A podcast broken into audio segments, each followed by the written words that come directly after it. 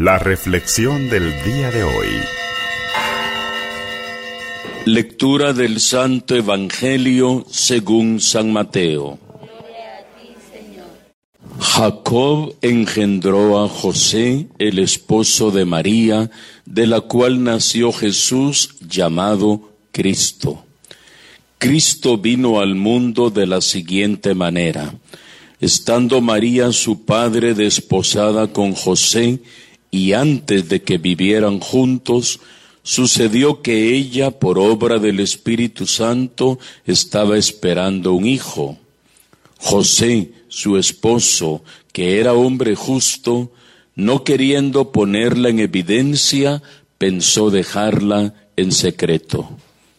Mientras pensaba en estas cosas, un ángel del Señor le dijo en sueños, José, hijo de David, no dudes en recibir en tu casa a María tu esposa, porque ella ha concebido por obra del Espíritu Santo.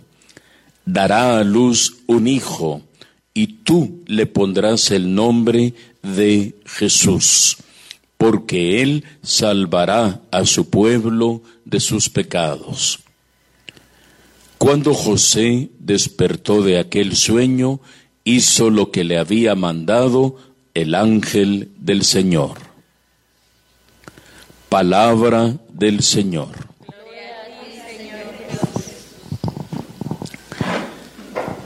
Realmente, queridos hermanos y hermanas, es una alegría el poder estar nuevamente juntos y el poder juntos agradecerle a Dios que nos ha dado la bendición de tener como patrono de esta comunidad precisamente al patrono de la Iglesia Universal, a San José, el gran patriarca de la Iglesia Universal.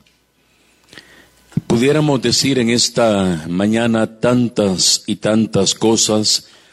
Yo quisiera limitarme, entre otras, a recordar algo que el Papa Francisco nos recordó en una carta que mandó hace año y medio sobre la figura de San José. Y la carta lleva por título Con corazón de Padre.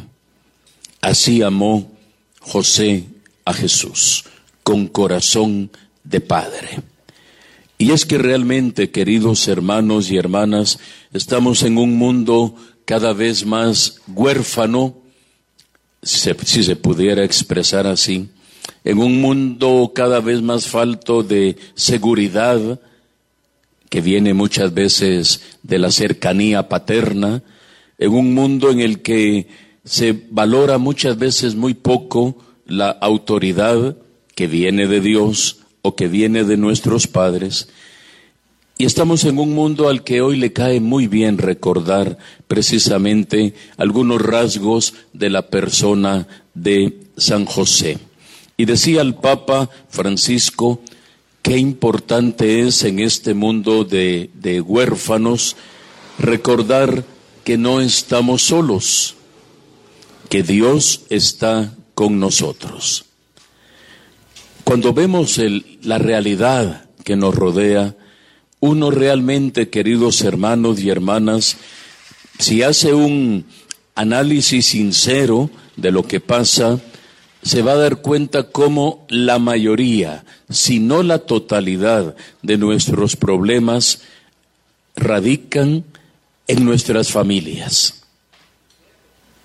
La mayoría, calculemos al menos un 90% de los problemas sociales están enraizados en la familia. ¿Cuántas familias, y lo decimos siempre con el debido respeto porque cada situación es diferente, pero en cuántas familias extraña la figura paterna? Por diversos motivos. Unos por, evidentemente, la orfandad. Tal vez murió prematuramente el, el papá y a la mamá le toca hacerle frente como papá y mamá a la vida, a la familia, a los hijos y sacar adelante el, el hogar.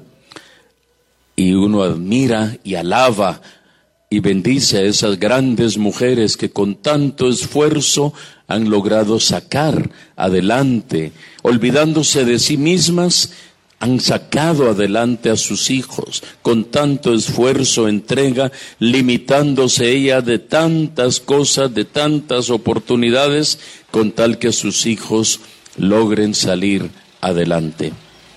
En otros casos pasa por la migración. La migración es un fenómeno que hoy en día le llaman multicausal. Tiene muchas causas, algunas justificadas, otras no mucho. Otras son impuestas por la pobreza, por la desigualdad económica, y otras son generadas sencillamente por la aventura, otras son generadas por la ambición, por el querer tener más. Y repito, otras son 100% justificadas ante la falta de oportunidades. Hoy leía un reportaje en la mañana sobre cómo eh, Guatemala es el segundo país de toda esta parte que tiene el nivel de jóvenes migrantes más alto, especialmente en el Triángulo Norte, Guatemala, Honduras y El Salvador. Altísimo el nivel de migración ahora ya en jóvenes y jóvenes adultos. Uno mira nuestras comunidades, tanto urbanas como del área rural, se están quedando sin jóvenes, con todo lo que eso va a significar de cara al futuro. Y, claro, en una familia en la que no está el papá, por motivo, repito, de migración, y si es justificada, pues uno comprende pero cuando ya es querida libremente por otros motivos, y como al menos yo le he podido decir a algunos papás, te vas a perder la oportunidad de ver crecer a tus hijos, de consolar a tus hijos, de educar a tus hijos, de que les voy a mandar lo que yo no tuve. Sí, pero ellos necesitan ahorita tu cariño, tu abrazo, tu consuelo. El dinero bien que mal podrá venir después, pero no el cariño, el tiempo perdido, dice aquel viejo dicho, hasta los santos lo lloran.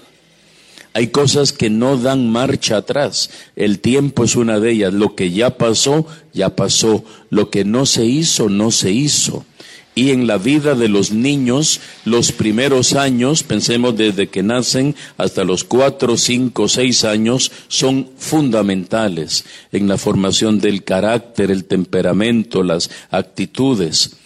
Y repito, porque no quiere uno ofender ni señalar a nadie, porque hay motivos realmente justificados o casi impuestos por la misma sociedad. Pero a veces hay otros motivos que son queridos y, buscados. Eh, muchos problemas, decíamos, son por falta de abandono también en la casa, porque no basta con estar en la casa, se trata de vivir como familia, que son dos cosas diferentes. Podemos estar todos juntos en la casa, pero cada quien en sus cosas. Y una señora un día me dijo, mire padre, en mi casa estamos todos en sintonía, todos bien comunicados. Cualquier cosita nos mandamos un mensaje de WhatsApp. Si ella está en el segundo piso, allá lo está recibiendo. Si yo estoy en la sala, yo lo recibo. Si la otra está en la cocina, yo lo... Pero si están en la casa y mandándose mensajes, a veces incluso hemos sabido de pareja, de esposo y esposa mandándose mensajes en la casa sin poder platicar, sin poder compartir, sin poder verse cara a cara. Claro, tal vez el escudo del teléfono lo salva a muchos de no poder ver cara a cara a la esposa o al esposo y decirle, mira, esto que estás haciendo no está bien. Entonces mejor estar mensajeando y mensajeando y a veces ya está el otro en su trabajo, la otra en el trabajo, recibiendo mensajes de la mujer o del esposo todo, todo el día con alegatos, con incomprensiones y en la casa ya no se dice nada. Y mientras usted está dormida o dormido, sus hijos con el teléfono en la mano. Se acuestan a las siete de la noche, ¿no? Ocho, nueve, diez. Se lo digo por la experiencia que tenemos al trabajar en educación. Nos hemos topado con niños que son las once, 12, una de la mañana y no están en clases precisamente. Bueno, al menos en clases académicas. Y después nos quejamos de las cosas que pasan, acontecimientos que hemos vivido en Esquipulas en estos días que son lamentables y son eh, repugnantes, pero ¿dónde estaban los papás? Hoy en día es fácil criticar a todos que si los centros educativos son los culpables, que si los maestros son los culpables, sí, pero en esa casa debe haber habido un papá y una mamá que tengan autoridad. Si no la tienen, no hay derecho a hablar. En eso y en otras cosas más que suceden en la vida. Eh, hemos sabido de lugares donde llegan a los centros educativos ahorita que la educación es así un poquito a distancia y tienen que llegar los papás a recoger tareas o a entregar resultados. Eh, ¿Cuál es el nombre de su hijo? Eh, permita, yo sé que le va a risa, pero yo mismo lo he oído. No se saben a veces quién es la maestra, quién es el maestro, en qué grado está su hijo ah, eh, permita, ni eso saben algunos papás hoy, hoy en día. Da pena, pero denota que las familias no están plenamente consolidadas. ¿Por qué digo tanta, tanto disparate si usted quiere? Pensemos en la familia de José. Para eso nos reunimos hoy, para hablar de San José. ¿Cómo se imagina usted a José como papá?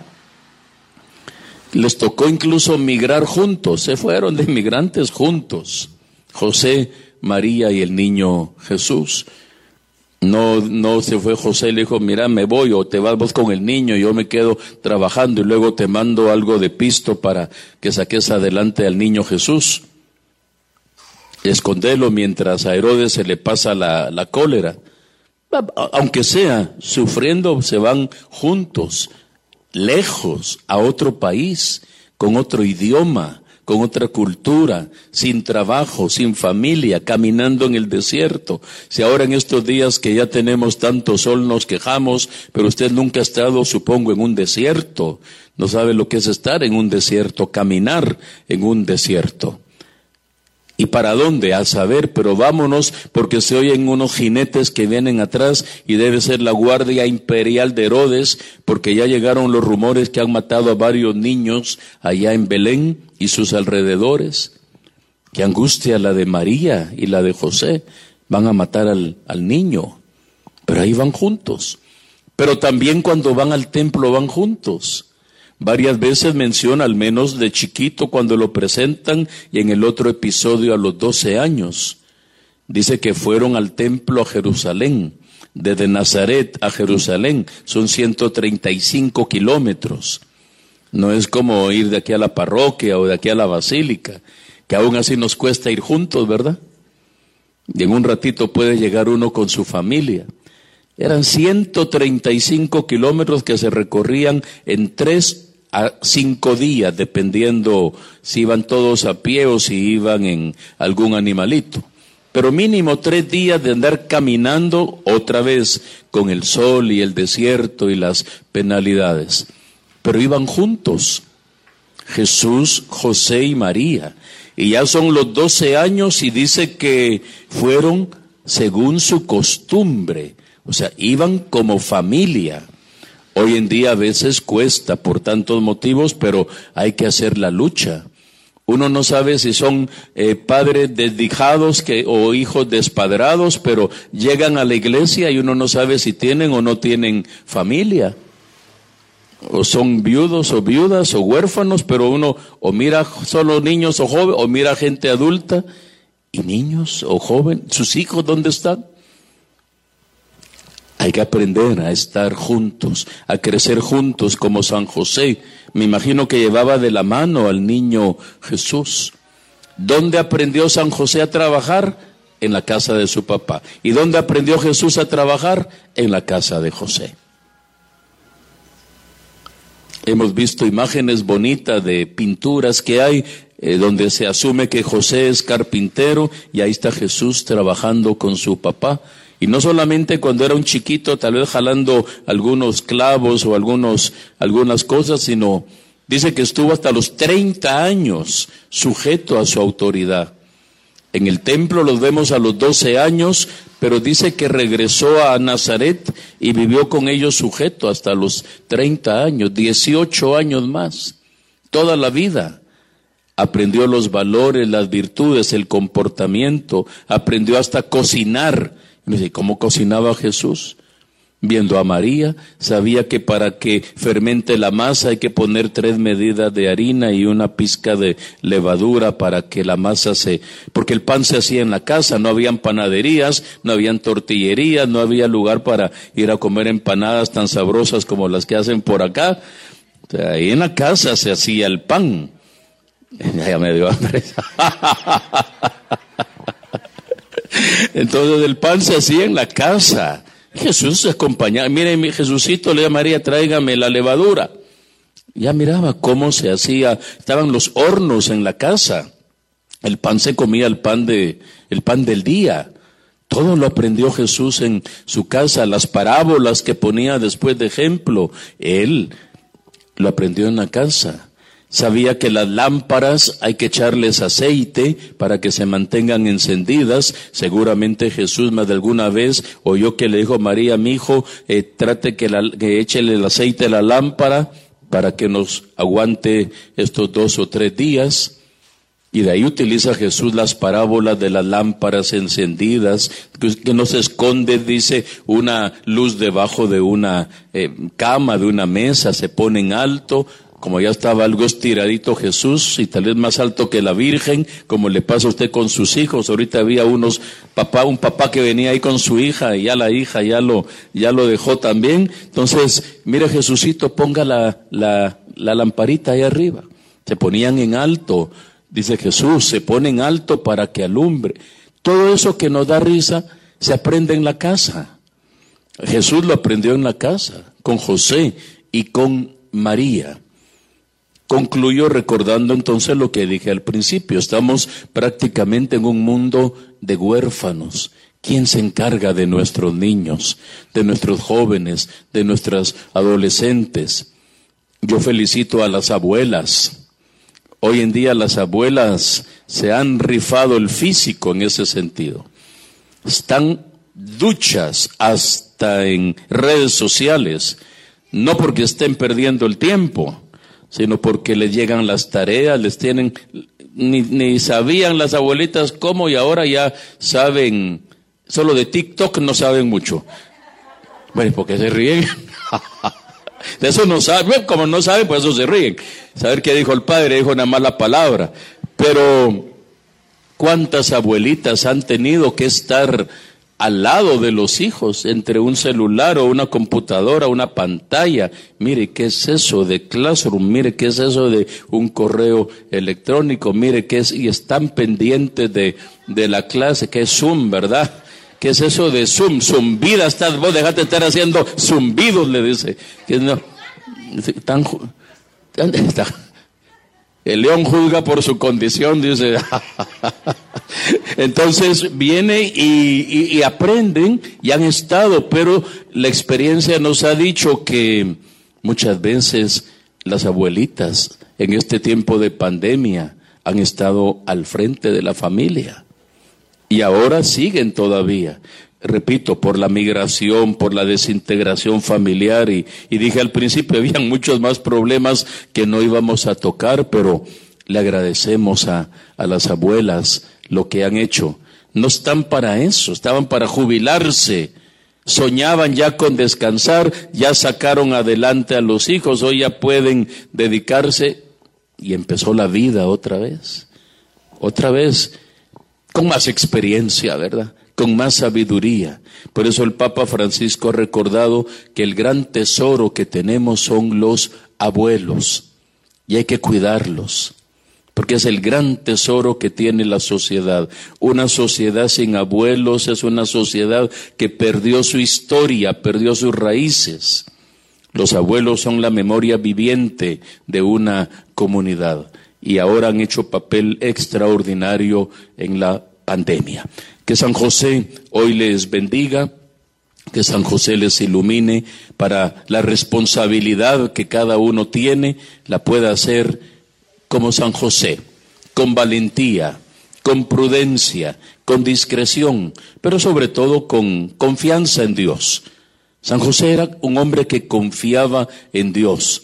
No me lo imagino pensando, malaya a la hora que me metía este revoltijo. ¿Quién me iba a pensar que por andar chuleando a esta patoja llamada María iba a llegar el día en que iba a tener que andar allá por Belén acompañándola a dar a luz en un establo, ni con comadrona, en un establo? Luego tener que andar huyendo hasta Egipto, luego con peligro de asesinato del hijo, con todo esto, que resultó embarazada antes de tiempo con tantas situaciones, José me imagino no dijo no, para no, él confió en Dios. No tengas miedo, José. Y él es el que se convierte en el hombre valiente para enseñarnos a nosotros a ser valientes ante los acontecimientos de la vida. Que San José hoy ruegue por nosotros.